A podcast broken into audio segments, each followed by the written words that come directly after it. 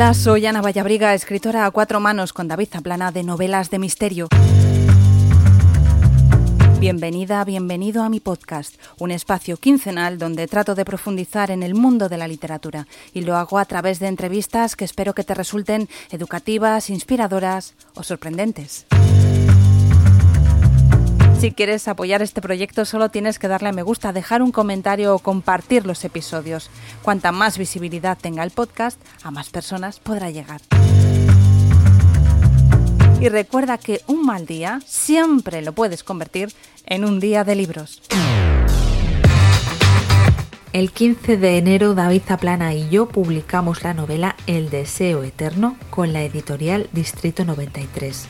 Con esta obra ganamos el certamen de novela negra Auguste Dupin en 2021. El Deseo Eterno narra la historia de Abril, una chica ibicenca a la que unos jóvenes agreden en grupo mediante sumisión química. La historia comienza cuando los agresores son puestos en libertad porque el juez no ve indicios de delito y los datos de la víctima son publicados por un periódico de la isla. Pero esto va a traer consecuencias. David y yo volvemos a la novela negra y si os apetece echarle un vistazo, el libro está en plataformas como Amazon, Casa del Libro o todostuslibros.com. Pero también podéis pedirla, y os animo a ello, en vuestra librería favorita.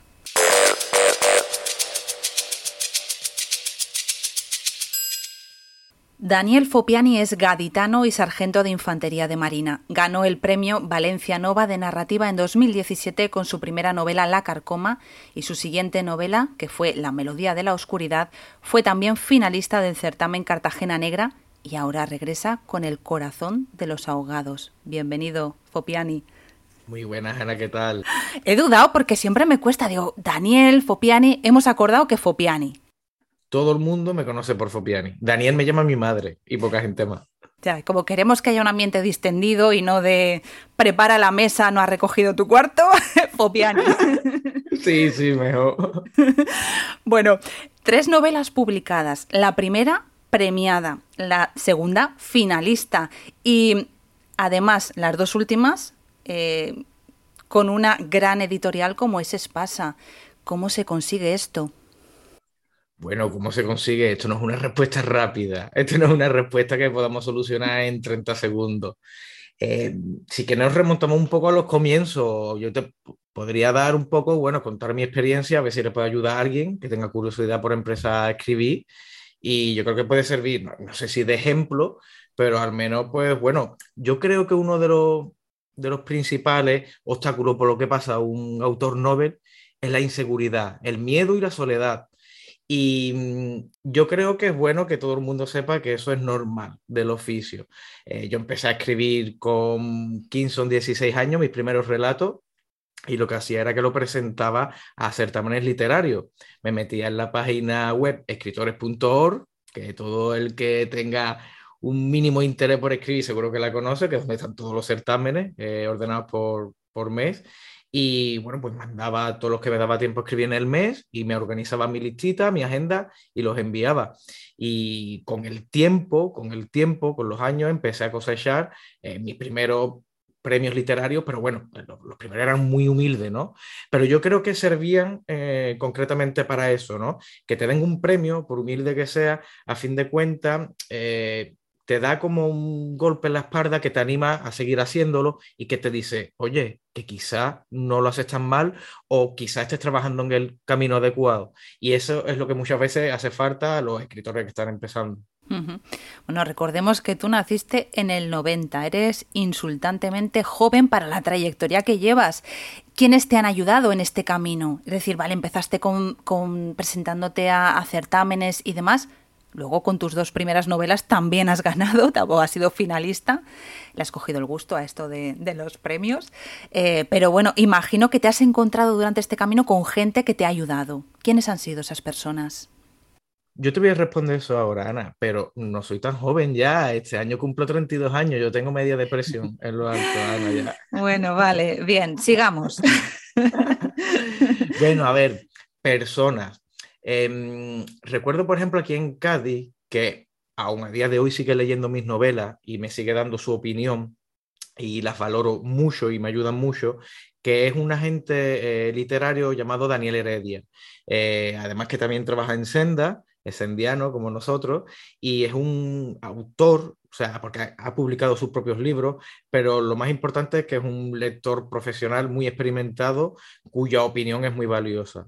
De hecho, el que quiera echarle un vistazo, su web es danielheredia.com y yo lo recomiendo mucho. Y yo creo que fue una de las primeras personas que se fijó en mí y que porque bueno, ya vamos a aprovechar un poco, Ana, ya que, tratamos un poco el tema, cuando uno es joven y quiere eh, intentar eh, destacar en el mundo editorial en el mundo de los libros, es cierto que los autores que llevan más años, más tiempo intentándolo, que tienen mucha más edad que uno, eh, lo normal es que piense que, bueno, que todavía es muy joven para estar ahí, que le queda mucho por aprender, algo que es totalmente cierto, ojo, pero quizás yo he de decir que me sentí un poco en esa situación en la de que que los más adultos eh, no podía contar con su ayuda, ¿no? por decirlo de alguna manera.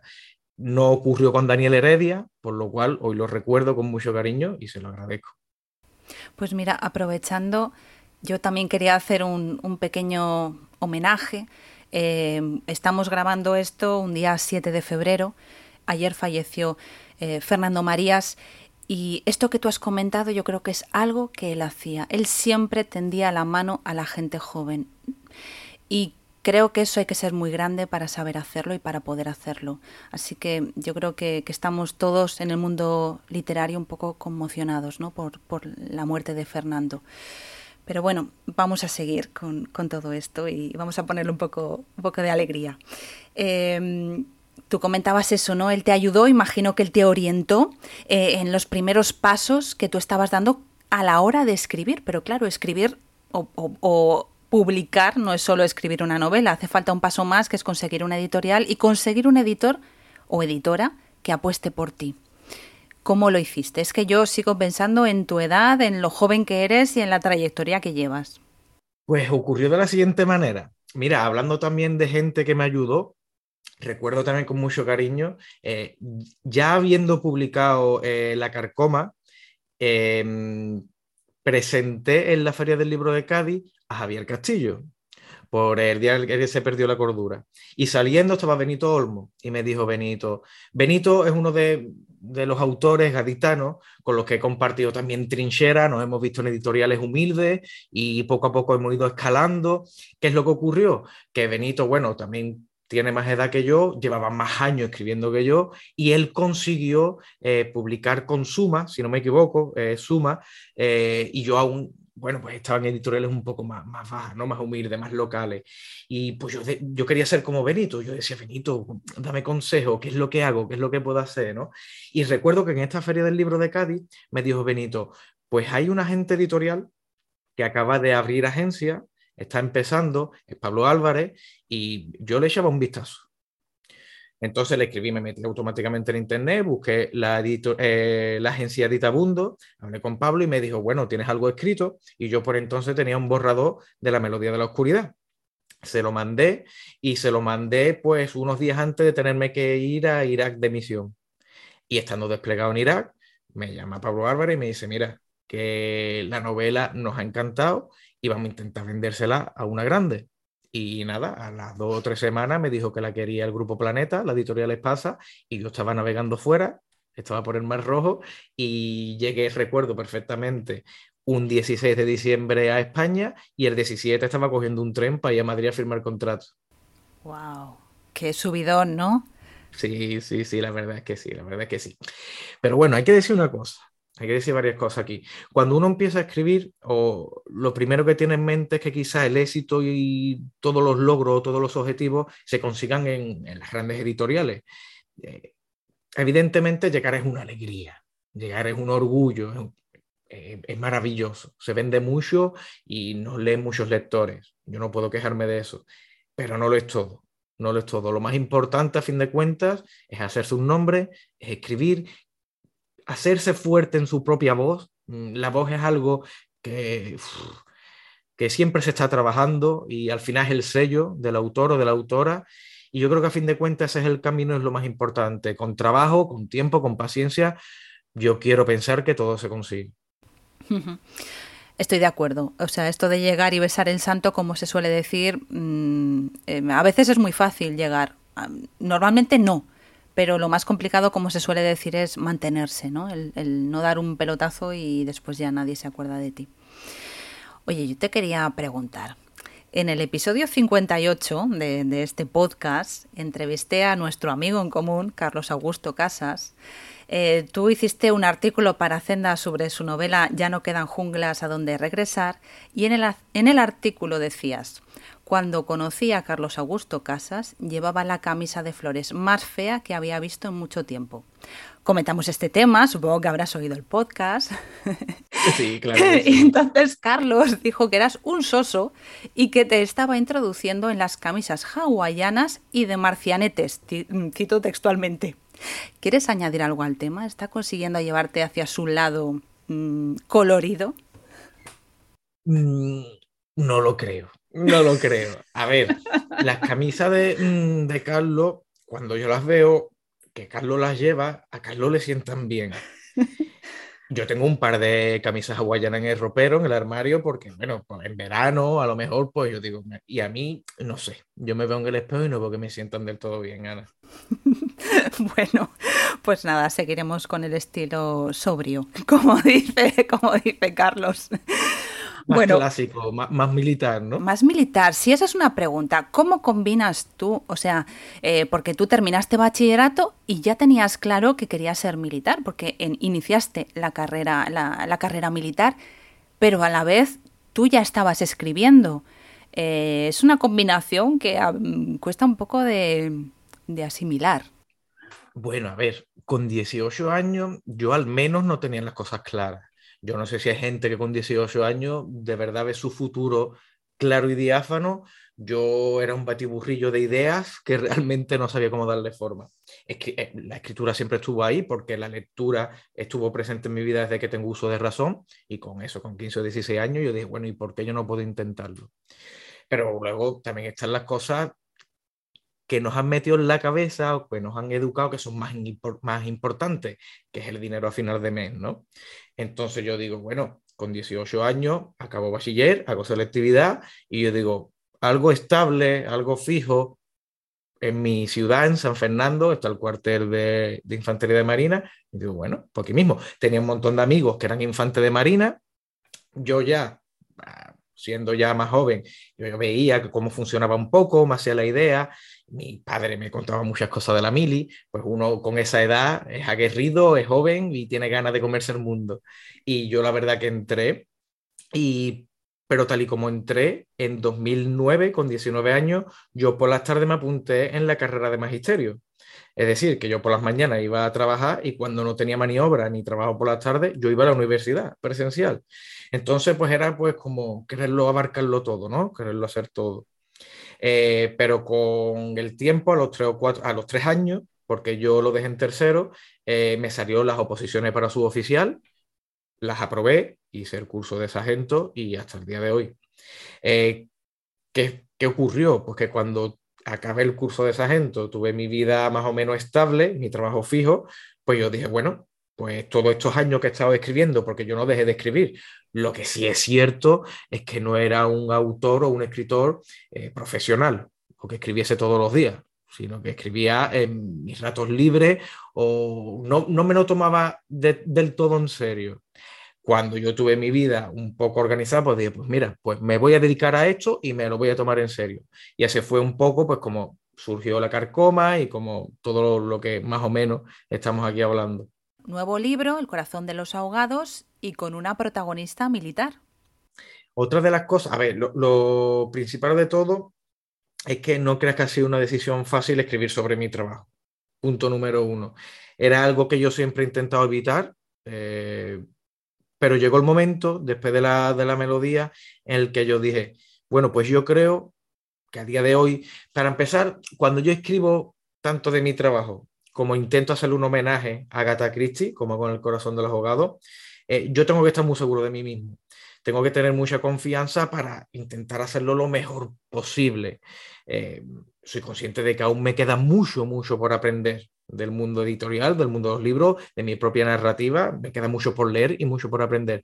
Pero creo que estoy en un nivel en el que puedo, bueno, pues por lo menos intentarlo, ¿no? Y espero haberlo hecho bien y haber sido justo con la infantería marina y con Agatha Christie. Eh, me ocurre un poco lo mismo, ¿no? Eh, la idea de, de Agatha Christie me surge en 2009, tenía yo 19 años, que fue la primera vez que pisé la isla de Alborán. Y no ha sido hasta unos años después cuando he dicho, pues ahora. Y el tema de la mujer, que es lo que me has preguntado, que me voy un poco por las ramas, es porque mm, tenía mucho interés por contar, por compartir con, los lectores em, ese pequeño esfuerzo quizás extra que tiene que hacer la mujer para integrarse en un cuerpo donde mayormente eh, son hombres los que lo componen. Eh, yo eso lo he visto de primera mano, he tenido la suerte de trabajar con compañeras eh, no ya solo profesionales, sino que me dan 10.000 huertas a mí. Y siempre he visto pues como esa pequeña barrera que tienen que tener con el resto por esa división que quizás no por culpa de la institución, que me consta que hace todos los esfuerzos posibles porque la integración sea completa, pero es cierto que, bueno, pues la mentalidad un poco del soldado que hace unos años pues todavía existía, ¿no? Yo creo que eso todavía lo sigue arrastrando la mujer introduces el tema de las mujeres eh, soldado, de las mujeres militares, pero ¿por qué dices que te costaba el tratar el, mundo en el que tú desarrollas tu trabajo habitualmente? Para, para, comenzar, yo creo que si, si, soy totalmente honesto, de alguna manera para mí escribir también es un poco, es una forma de evadirme y de la rutina y del día a día, ¿no? Para mí escribir de mi trabajo era como salir del cuartel eh, y pues, sentarme en la mesa y volver a escribir sobre lo mismo. Eso, eso era el primer, quizás el primer obstáculo o la primera excusa. La segunda era que, tal y como te he dicho, con el tema de Agatha Christie, eh, al final es un cuerpo que me ha visto crecer desde los 18 años. Eh, a fin de cuentas, es como si me hubiese no recogido, pero sí me ha tratado siempre muy bien. Eh, no tengo quejas en ese, en ese aspecto. He aprendido mucho. Quizá puedo decir incluso he recibido cierta educación que me ha hecho el hombre que soy a día de hoy, el, haber vivido en un adiestramiento militar o el haber vivido durante tantos años en un cuartel. A fin de cuentas, yo creo que afecta a la persona, a la personalidad, y también le tengo mucho que agradecer, además en todos los sitios en los que he estado y quería hacerlo bien. No quería defraudar ni quería, pues, no sé, equivocarme y contar algo, no que no debía, sino no ser justo con el cuerpo que a fin de cuentas me ha visto crecer. Y ojo, eso no quiere decir que sea políticamente correcto en la novela. Eh, aquellos que, que se animen a leerla verán que no solo cuento las virtudes, sino que también cuento las miserias del cuerpo como lo hay en cualquier otro oficio.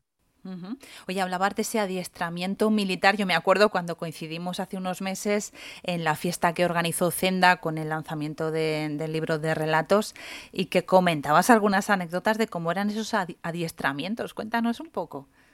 Bueno, a ver, no me voy a extender aquí demasiado, pero es cierto, por ejemplo, por ejemplo, yo creo que sirve, em, en el corazón de los ahogados eh, hay una subtrama donde dos migrantes se tiran al Mediterráneo, se tiran a la mar para huir de la guerra de su país.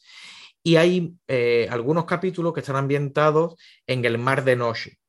Entonces nosotros tenemos ciertas actividades de supervivencia donde tenemos que estar eh, por la noche bogando en una embarcación neumática pequeña, algo casi similar ¿no? a, lo que vamos a ver en el corazón de los ahogados. Em, sé lo que es estar de noche en el mar, sé el frío que hace, sé lo que es estar cinco días mojados y sé lo que es pasar hambre.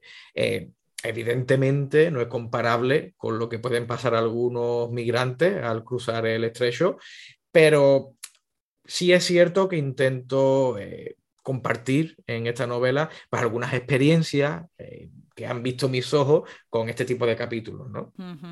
Sí, eh, es, una parte muy interesante porque todo lo que vas explicando sobre eh, el mundo militar, que yo creo que no hay demasiados libros, ¿no? Demasiadas novelas que aborden este tema. A mí me parece que, que tienes ahí un aporte importante.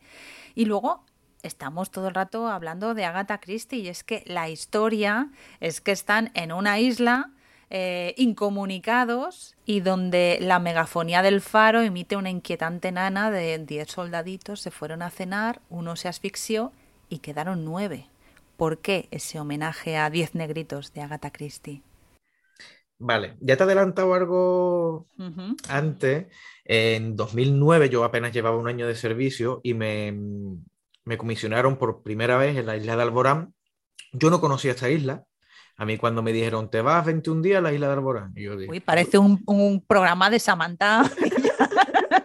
sí, sí, pues sí, eh, son, los relevos son cada tres semanas, cada 21 días. Y mm, busqué la isla y yo dije, ah, mira qué curiosa. Pero cuando fui allí, cuando desembarqué en la isla, cuando la pisé por primera vez, dime, dime, Ana, es que me está entrando la risa porque digo, ¿te llevaste las camisas hawaianas? no, no me llevé las camisas hawaianas, pero era verano y me lo pasé muy bien. Bueno, me lo pasé muy bien. El clima era maravilloso.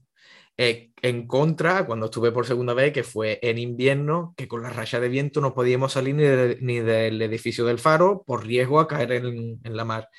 En todo caso, cuando yo pisé la isla por primera vez, como digo, era verano, tiempo soleado, precioso, eh, yo quedé automáticamente enamorado de la isla porque creo que no alcanza los dos kilómetros de largo y tiene menos de 600 metros de ancho. Es decir, con, la vista, eh, no solo que se pueda ver la isla, sino que se ve completa y se ve que, mm, está rodeada completamente de mar, no se ve tierra. Em, automáticamente, como yo eh, ya era lector, evidentemente, yo no pude evitar relacionar esa isla con la isla del negro, de de Christie, de los 10 negritos. Y yo dije, ah, mira, como los 10 negritos. Em, somos además 11 militares destacados. Somos 11, no somos 10. Pero bueno, yo digo, uy, qué similitud, ¿no? Qué, curiosa. Em, luego la isla tiene un cementerio de tres tumbas, que eso también pues la ambienta mucho para el thriller. Y también tiene una gruta subterránea que atraviesa la isla de, punta a punta, que también la visitamos con una embarcación. Y yo creo que tiene dos o tres elementos que, son los que he aprovechado, evidentemente, en mi novela y con los que me lo he pasado muy bien. Bueno, cualquiera habría salido huyendo de la isla, habría pedido, tuviste la parte maravillosa, somos 11 en una isla, mm, Agatha Christie. Sí, sí, sí, sí, sí, yo lo tuve claro. Yo digo, si, algún día era una doble vertiente también, porque también me apetecía mucho escribir sobre la isla, porque se me antojaba por entonces que quizá no todo el mundo la conocía. A mí, al menos a mí me, me, me, pasó con 19 años, yo no sabía que esa isla existía y cuando la descubrí, pues, no sé, yo disfruté mucho de ella y también quise, pues yo digo, me encantaría ambientar una novela en algún futuro en esta isla y que sea un homenaje a Agatha Christie. Y he tardado 11 años en hacerlo. ¿Cuál es la importancia de esta, de esta isla? Cuéntanos. ¿Y, cómo es la vida allí?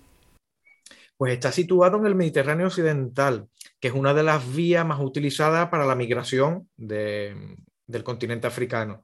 Em, la isla está situada en el norte del continente africano y en el sur de Almería, pertenece a Almería la isla. Y allí lo que estamos destacados, por, quizá por un doble objetivo. El primero es por preservar la seguridad de la isla, porque allí es bastante común que lleguen las pateras. Eh, pensando que llegan a España y sí, están llegando a España, pero nosotros estamos allí pues para brindarle ayuda, socorro, para sacarlos del mar, del mar, controlarlo hasta que llegue salvamento marítimo, que son los responsables de, ya gestionar eh, su documentación y demás. Eh, y la segunda vertiente es que esa isla está protegida por la Unión Europea porque hay la biodiversidad que hay allí, hay varias especies que solo se encuentran en la isla de Alborán. Recuerdo, en la novela se, puede ver que además de los militares, hay un biólogo de la Junta de Andalucía que, que se encarga pues, de estudiar todos los animales que hay allí. Y yo recuerdo estando allí una cosa que me resultó muy curiosa, que es que a las lapas le ponían un chip para estudiar eh, lo que tardaban en moverse y por dónde se movían. Y todas las lapas tenían un chip, hasta el punto de que el biólogo nos decía, como cojáis una lapa, yo voy a saber que la habéis cogido y eso, o sea, es delito. Wow. Sí, sí, sí, sí, sí, sí. Qué curioso. Oye, con todos estos horarios, con ir de misión, con... Bueno, yo no sé muy bien cómo es la vida de militar, pero de un militar, Mm, pero ¿cuándo escribes? ¿Cómo, ¿Cómo te organizas para escribir? Eso quizás sea lo peor, lo que peor llevo, Ana. Em, a día de hoy, a pesar de, como tú dices, bueno, eh, estás publicando con una gran editorial, cada vez tiene más lectores, eh, a fin de cuentas sigo siendo un autor eh, de horas libres, es decir, escribo cuando me lo permite el trabajo y las obligaciones que todo el mundo tenemos, ¿no? Con la contra que cuando me voy de maniobras, eh, y tú lo sabrás perfectamente, Ana, cuando uno lleva ritmo de escritura, bueno, cuando me toca irme 15 días, 20 días, un mes, eso me corta el ritmo completamente, me lo corta completamente. Me voy cuando vuelvo, mm, lo que me apetece es estar con la familia dos o tres días. Y luego yo digo, venga, me voy a sentar, retomar. Y otra vez, como es que cuesta otra vez volver a ese ritmo, ¿no? Sí, eh, es complicado, pero bueno, es cierto de que lo he compaginado a día de hoy, hasta ahora creo que bien, no me ajusto al ritmo que muchas veces exige el mundo editorial, eh, no soy un autor que vaya a publicar un título por año, eh, pero tampoco creo yo que fuese capaz de hacerlo sin, sin trabajar, porque me considero un autor lento que aunque escriba machacando las teclas, luego deja los textos reposar bastante tiempo y lo suelo cambiar bastante y no sé, es, complicado compaginar ambos oficios, pero de alguna manera pues yo creo que también me da ese colchón de tiempo o, o me hace pisar un poco el freno y no correr tanto. Y eso yo creo que de alguna manera también otorga calidad a mis novelas. Bueno, hay una cosa curiosa en la novela y es que eh, para aquellos que, la leáis o la compréis, veréis que no hay una dedicatoria como tal. Es la primera vez que yo veo algo así en una novela y me ha sorprendido. ¿Qué es lo que vemos como dedicatoria, Fopiani? Pues, a ver, no, no me la sé de memoria, pero creo que dice, he aquí el primer crimen de esta novela. Cariño, ¿nos casamos? Es así, más o menos, ¿no? Em, vale, bueno, pues te cuento la historia, ¿no? Por favor. Em, esta novela, esta novela estuvo finalista al Premio Primavera eh, el año pasado, en 2021. Y a mí me hicieron, eh, tuve que entregar la novela corriendo porque no llegaba los plazos y mm, ahí yo ya puse la dedicatoria. Es decir, la dedicatoria pidiéndole matrimonio a mi novia eh, lleva casi un año puesta en la novela, pero yo no he dicho nada. Yo me he callado, me ha costado lo mío, no se ven ni mis amigos, ni mi familia, ni ella, porque yo lo que quería era que cuando llegasen los libros impresos a casa, ella lo, abriese y lo viera, que es así como ocurrió hace pues, una semana, una semana o diez días, no más. Y cuando yo solo mandé a la editorial, me dio la editorial lo mismo que me has dicho tú, Ana. Me han dicho, mira que hemos editado libros, pues nunca hemos visto esto. Y además, muy valiente por tu parte. Y yo digo, bueno, bueno, sí. Sí, porque como te haya dicho que no. A ver, a ver. Mm, llevamos más de 14 años juntos, Fati y yo. Era una apuesta no sobre seguro, pero casi. o sea, no tan, no tan valiente. Pero vamos, sí no tan valiente. No tan valiente, no, no, no. pero vamos, sí, que lo hemos visto en la Super Bowl, lo hemos visto en conciertos de gente, pero bueno, en un libro, mira, la primera vez, muy curioso. Te manejas muy bien con las redes sociales. Bueno, em, el que me siga a través de las redes sociales verá que mm, realmente las utilizo como herramienta. Eh, no soy mucho de compartir mi vida privada a través de las redes sociales. Solo en las dedicatorias. solo en las dedicatorias de los libros. Eh, pero es cierto que me parece, además de un escaparate fabuloso, una herramienta fantástica para, comunicarse eh, los autores con, los lectores como ejemplo te pongo, eh, con esta novela puse por, las redes sociales que la mandaba firmada a domicilio. Eh, algo que, los que escuchen este podcast sepan que no voy a, hacer más en mi trayectoria editorial. ¿Por qué? Porque vengo de libros que no se se han, vendido tanto y bueno, confiaba que iba a ser más o menos lo mismo, pero la verdad que me estoy hartando de mandar cosas que os agradezco mucho. Y esa manera de interactuar, una cosa que nos ayuda mucho, por ejemplo, yo acabo de sacar novela aún no tengo apenas opiniones de lectores y lectoras. Yo estoy deseando que me escriban y que me digan, pues esto me ha gustado más, esto me ha gustado menos, hay que ver esta parte cómo me mantuvo en vilo, hay que ver esta parte que me pareció un poco más pesada. Todo eso para mí eh, sirve para alimentarme y para seguir creciendo como autor. para mí e, e, ese aspecto de las redes sociales es fantástico. En contrapartida, también creo que la imagen del autor, esa imagen sobria, autoritaria, respetada, eh, también se está eh, perdiendo porque, a fin de cuentas, al estar continuamente en contacto con, con la vida pública, es normal que seamos más naturales, que seamos más sencillos, que seamos más directos. Y eso quizá también hay algunos que piensan que la imagen de, los escritores se está devaluando y yo no lo creo así. Yo quizás soy del que piensa de que estamos demostrando que somos humanos y que somos tan cercanos como cualquier otro.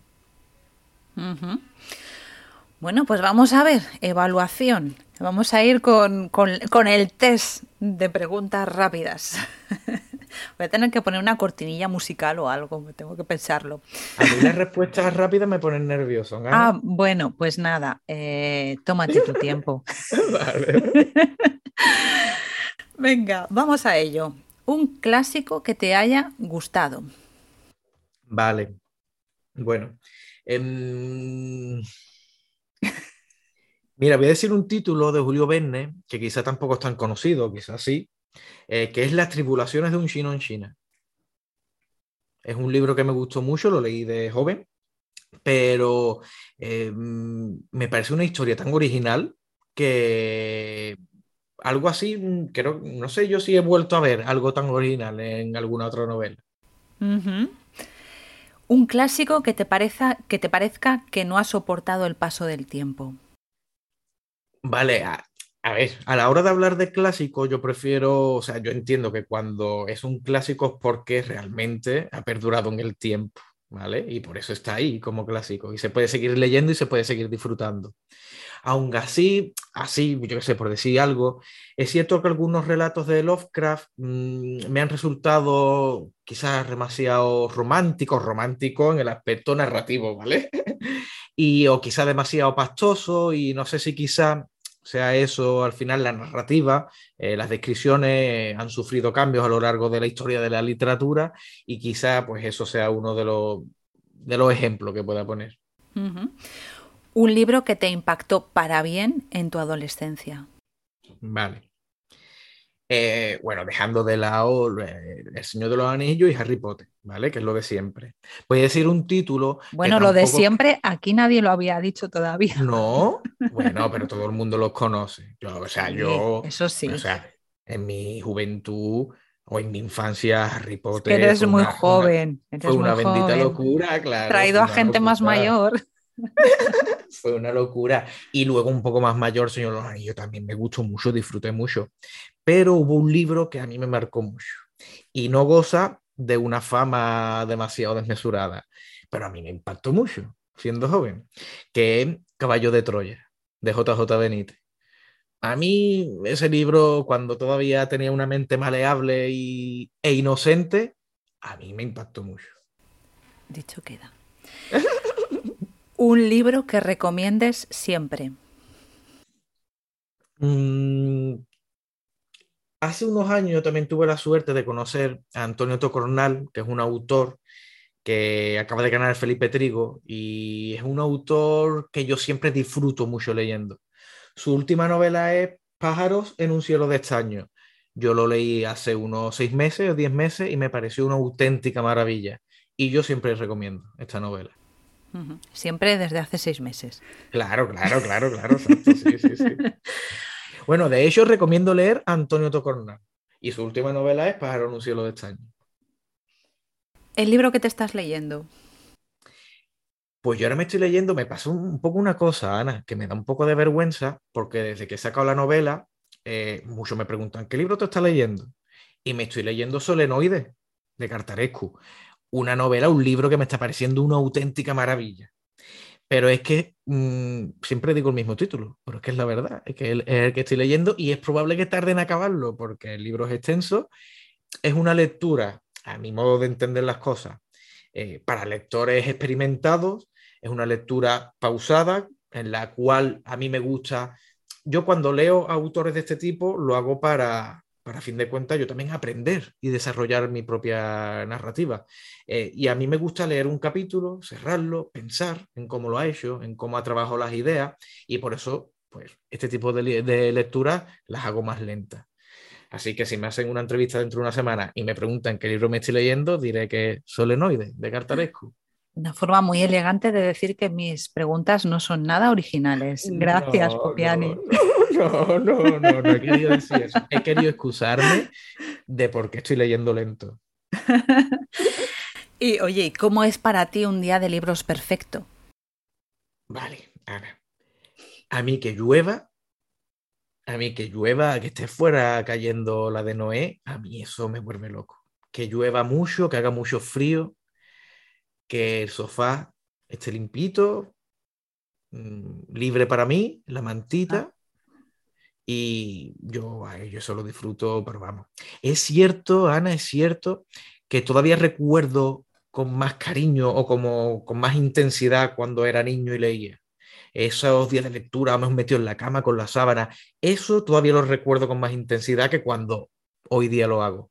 Aún así, los días de lluvia consiguen como transportarme un poco en el tiempo y revivir esa, esos días de lectura placenteros en, en extremo. Quizás el hecho de haber leído ya tanto y de ser escritor de alguna manera te, te limita tu disfrute con la literatura. Quizá limitar el disfrute no es, pero no leo con la mirada tan limpia o tan inocente de cuando era niño. Yo cuando era niño leía para disfrutar de la trama, de la acción, de lo que ocurría, de los personajes. Yo a día de hoy no puedo evitar leer analizando eh, otras cosas. Em, ¿Es eso dejar de disfrutar de leer?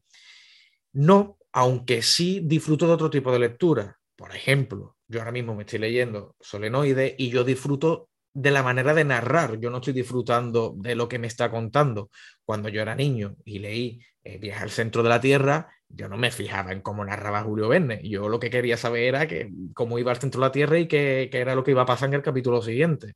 Sí, cambia la manera de leer. Son maneras diferentes de disfrutar la lectura, diría yo. Bueno, pues muchas gracias, Fopiani, por habernos acompañado en este día de libros. Gracias a ti, Ana, por el buen rato que hemos llevado. Si no quieres perderte ninguna entrevista, suscríbete al canal y recuerda que dentro de 15 días volverá a ser un día de libros.